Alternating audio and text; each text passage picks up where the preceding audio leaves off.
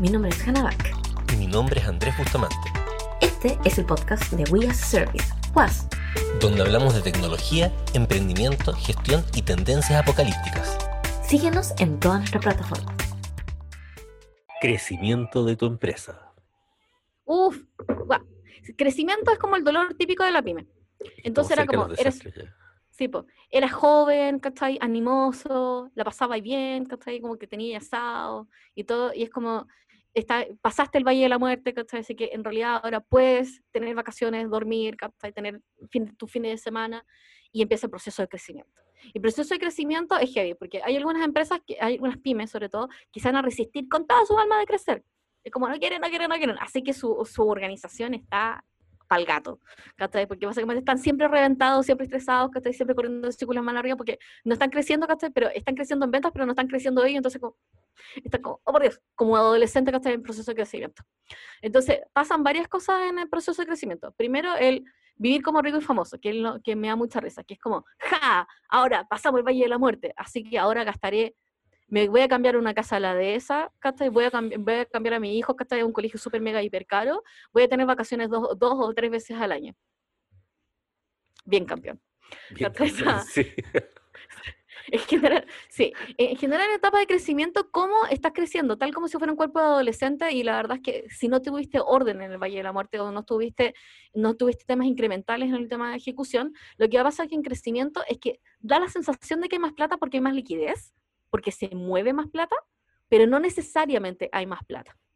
Entonces, bueno, pasar, eh, pasa que vivir como rico y famoso, el problema que es que si tienes cualquier tipo de desastre, y las pymes pasan desastre, y puede ser desastre de cualquier tipo, personal o no, el problema es que ya subiste tu rango de, tu rango de sueldo, entonces si tenías un sueldo de 2 millones de pesos, que es lo que te pagas como emprendedor, eh, y dijiste ya, que ahora me voy a pagar 4 millones o 5 millones. Y igual tienes gastos de 8 millones porque evidentemente tenías la deuda anterior, etc. Entonces, básicamente, tu, tu, movimiento mensual son 8 millones. Movimiento mensual 8 millones y queda la cagada en la empresa. Y cagaste. Y mi mamá ahí tiene, o sea, mi mamá que ha pasado por todas las crisis asiáticas, crisis Irak y la y mi mamá siempre decía, tú tenés que gastar igual siempre. Cuando tener dinero, no tener dinero. Porque cuando tener más dinero, cuando tener más dinero y ganar más plata, tener más plata. Pero cuando no tener dinero, eh, no tener que gastar tanto. Y mi mamá no conjuga nada, ¿cachai? Pero es excelente en, excelente negocios, así que debe tener razón. Sí. Eh, y después viene el delirio mesánico. claro. Ahí es como el, no, es que ya pasamos el Valle de la Muerte, así que estamos ganando plata, estamos facturando millones, porque después nos vamos a reír de eso, pero el concepto de facturar versus ganar plata son dos cosas distintas. Eh, estamos facturando millones y entonces ahora eh, vamos, vamos a ser grandes y vamos a participar en esto y vamos a... y empieza a meterse nuevamente, esta es, esta es la versión 2.0 de ser emprendedor. Entonces, ya pasaste por la, por la etapa de ir a todas las cuestiones de emprendimiento porque estabas en el proceso de ser emprendedor, ahora ya probaste que eras un buen emprendedor. Entonces, como probaste que eras un buen emprendedor porque ya estás generando lucas, entonces ahora ya simplemente te sientes, eh, qué sé yo, Steve Jobs. ¿ah? Eh, entonces, es tanto lo que ahí, ahí, ahí defines que ya, esto, lo muy, una cosa muy típica que ocurre en el que está en crecimiento, es su primer emprendimiento, logró pasar el Valle de la Muerte, está generando ingresos, lleva cuatro meses generando ingresos, o sea, tampoco que tenga una experiencia loca de emprendimiento, y se empieza a inscribir como mentor en todas partes. Y ahora es mentor de emprendimiento, porque ya tiene un emprendimiento que funciona. Y entonces... Y ya nunca eh, viste más tu gerente, porque tu gerente siempre está en cuestiones como... Exacto.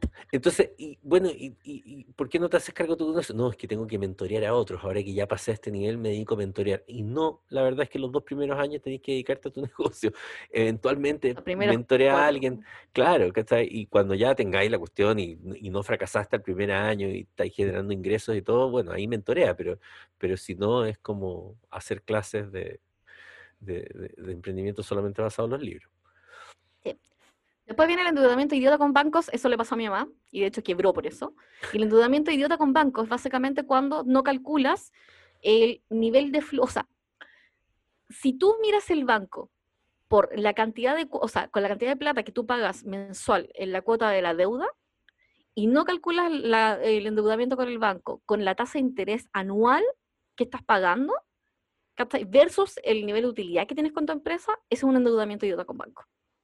Porque básicamente, por ejemplo, lo que le pasó a mi mamá es que ella se endeudó para poder generar una operación, porque justamente estaba en etapa de crecimiento, y se endeudó por, no sé, 150 millones de pesos. En un negocio que efectivamente generaba cuatro veces eso, como movimiento. El problema es que lo que no calculó era el stock detenido. Y en el stock detenido había mucho porcentaje de las utilidades que finalmente nunca se convertían en liquidez, especialmente en el negocio en el que estaba ella. Entonces, el endeudamiento, para que no sea idiota, uno tiene que sentarse con un especialista financiero para poder revisar el estado financiero de la empresa para que no sea ridículo. Yo diría que el, el, el endeudamiento idiota con banco es todo aquel que sea para capital de trabajo y no capital de inversión.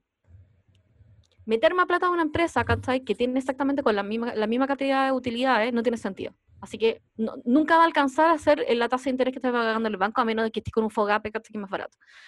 Eh, por otro lado, es como, si estás en un, o sea, si eres como de leasing operativo y todo, necesita un experto financiero dentro para poder calcular si efectivamente el negocio financiero que estás realizando tiene sentido o es plata por plata. Si es plata por plata, no es un buen negocio hacer negocios con bancos. Y es como, de hecho, uno, yo diría que de las empresas exitosas que conozco, la mayoría que conozco, hicieron piggy banking con su propia plata. ¿Por qué? Porque la diferencia, de hecho, la utilidad que tuvieron con el negocio es justamente la utilidad que no pagaron en intereses. Que de hecho es lo que nos pasó a nosotros. O sea, yo fui la primera inversionista de Asimov. Y metí, no sé, 12 millones o 13 millones el primer año. Pero si esos 12 o 13 millones en el banco hubiesen sido 17 o 21 millones, más o menos. Claro.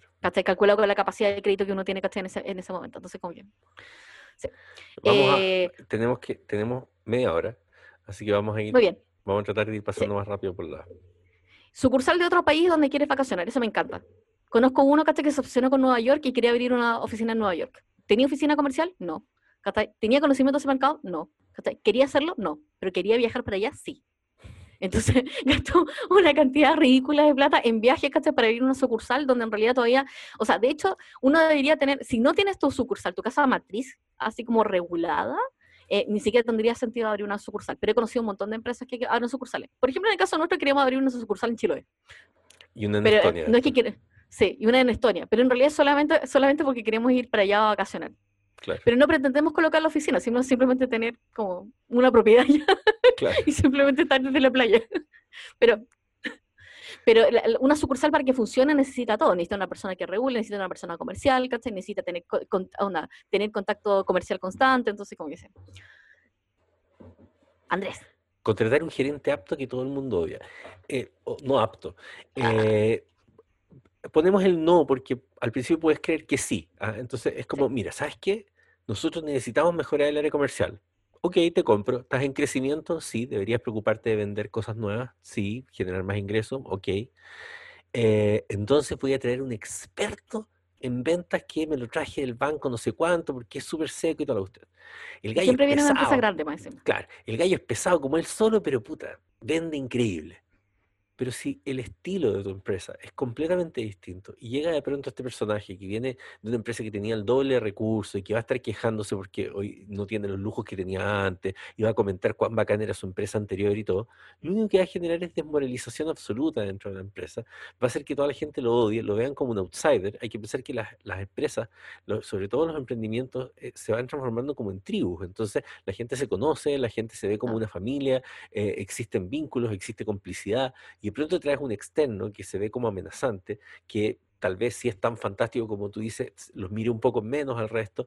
Eh, o sea, a no ser que sea una persona muy seleccionada, justamente la selección no tiene que ir tanto por el lado técnico, sino que por el lado humano. O sea, si traes a una persona que es un excelente vendedor o es un excelente gerente de operaciones o lo que sea, fantástico. Qué bueno que sea así es bueno, pero chequea que sea aún mejor como persona, porque eso es lo que va a hacer que finalmente funcione. No sacas nada con traerte a un, te traes, no sé, pues tienes un restaurante y entonces traes un nuevo chef que es increíble, pero que insulta a todo el mundo, que es un dio y todo el asunto. El restaurante va a funcionar como el carajo porque van a boicotear al chef y va a terminar envenenando la comida, no porque él quiera, sino que le van a echar cicuta a algún plato, pero los otros para asegurarse que lo echen. Entonces no.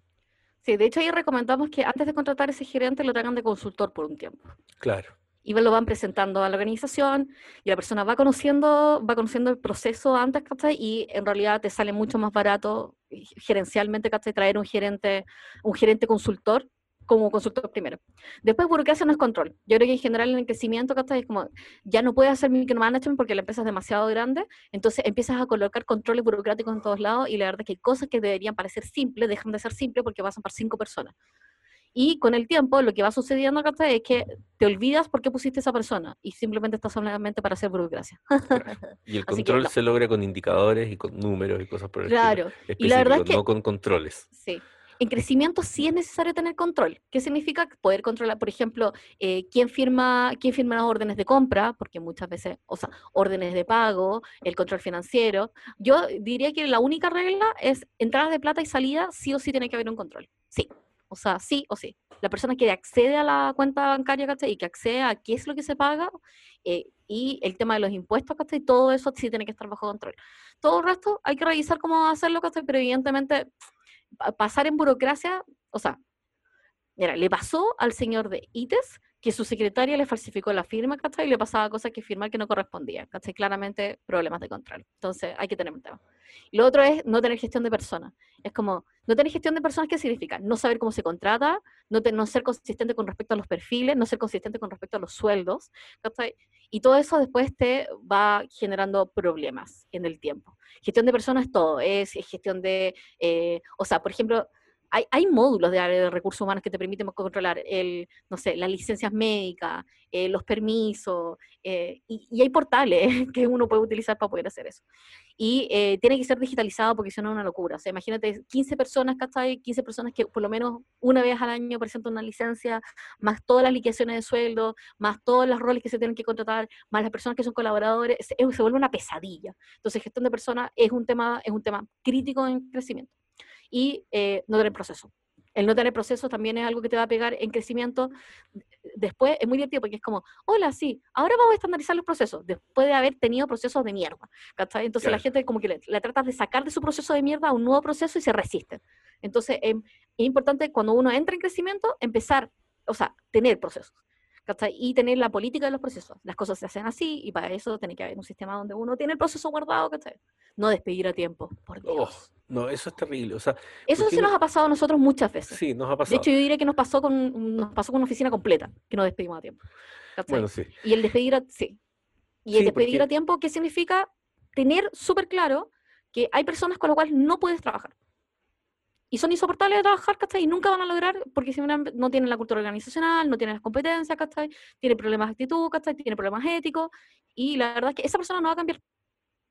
Y hay una, hay una regla básica que, se, que es no negociar con terroristas. Cualquier persona que vaya en contra de tu organización es un terrorista. Y por supuesto es muy importante hacer lo siguiente, que a veces uno no lo hace y por no hacerlo después termina no despidiendo a alguien que es decirle a las personas cuando están haciendo mal su trabajo, explicarles por qué consideras que está mal su trabajo y darles la oportunidad de que cambien. Eh, entonces luego evaluarlos, darle el feedback suficiente como para que la persona pueda mejorar. Y si la persona luego no mejora, efectivamente ya hiciste lo posible y ya no te sientes culpable porque hay que despedirlo, porque hubo un proceso, una conversación, le expresaste cuáles eran las, intenciones y simplemente no hay un match entre tus expectativas y lo que la otra persona puede hacer. Lo que ocurre cuando no despides a la persona es que empiezas a acumular resentimiento con su trabajo, la relación se empieza a tornar muy desagradable, termina habiendo pasividad, agresividad, etcétera, y funciona muy mal. Y además estás gastando plata en algo que no te está generando valor en la organización, que en general es más o menos importante. Entonces, es una decisión muy importante que hay que tomar, eh, para lo cual efectivamente hay que tener una lógica de personas, ¿no es cierto?, que incluye el feedback a los procesos que hace y, en fin, todo eso. Y bueno, y en crecimiento también, o sea, como típico, en, Entel. Es como 15 años, he sido 15 años eh, eh, cliente nuevo, o sea, cliente antiguo, y ahora es como le ofreces solamente cosas a clientes nuevos, me voy a ir. Y pierdes clientes antiguos. Y eso es un pésimo negocio en crecimiento. En crecimiento necesitas cuidar una base que es la que te genera plata, Sin, sin necesariamente tener mucho, tener, hacer mucho esfuerzo y adquirir nuevos clientes. Pero tienes que cuidar tus clientes antiguos para poder hacer negocio. Y bueno, eh, hacer, hacer todo manual, en crecimiento no puedes crecer haciendo todo manual. El problema, es, el problema que no es escalable, el problema es que no es trazable, el problema es que no puedes, no, no puedes verificar nada. Entonces, como, oh, por Dios. Es como, es terrible. O sea, si alguien lo dice, les pasó en el sector público, ¿cierto? O sea, no, No, de hecho no ha pasado en dicho sector público y en el en, sector sect- en privado. todos los sectores, sí. Sí, es como, pero el despedir a tiempo es todo un tema. O sea, es, Sí, y también, y también hay que pensar algo. La gente tiene resistencia, tiene resistencia al cambio y tiene miedo. Por eso se puede quedar mucho más tiempo de lo que debería en una empresa donde no es feliz y donde no se desarrolla. Y la, y la verdad es que algunas veces uno como jefe lo que tiene que hacer es tomar esa decisión por esa persona. Y es como, sabéis que en realidad yo creo que puedes encontrar un mejor lugar y lo puedes pasar mejor en otro lugar y puedes hacer mejor trabajo. Ahora, evidentemente pasa todo el proceso que decía Andrés, ¿cachai? que uno tiene que dar feedback. No puede ser una pyme que despide al principio ¿cachai? y nunca le dijiste que estaba mal o cómo mejorar o no los capacitas. O sea, si no funciona. claro. Pero. Excel manía, Excel manía. Odio los Excel. Sí, claro. Todo, O sea, la odio las planillas. Claro, empiezas a hacer, o sea, eso es un síntoma de que no tienes procesos, es un síntoma de, de- de las distintas eh, cosas que, que ya hemos visto antes en el fondo. Entonces termina transformándose todo en, bueno, llevemos los clientes en un Excel, llevemos... la- Una vez que empiezas a llevar los clientes en un Excel, van a quedar en un Excel. Una vez que empiezas a llevar tus finanzas en un Excel, van a quedar en un Excel. O sea, una vez que empiezas a meter todo a Excel, va a quedar en el Excel. Entonces, cambiarse, claro, porque después cuando te dicen, ya, mire, ¿sabes qué? ¿Por qué no contratamos un CRM? Pucha, pero es que tengo que pasar todas las cuentas de los clientes que están en Excel al CRM. Ah, hagámoslo después, Ni qué decir lo mes. peligroso que es un Excel. Claro, porque finalmente el Excel, primero, te lo mandas por correo. Entonces, se- se- hay varias versiones del Excel. Cada uno lo guarda después en una carpeta distinta. O sea, con suerte está guardada una carpeta compartida.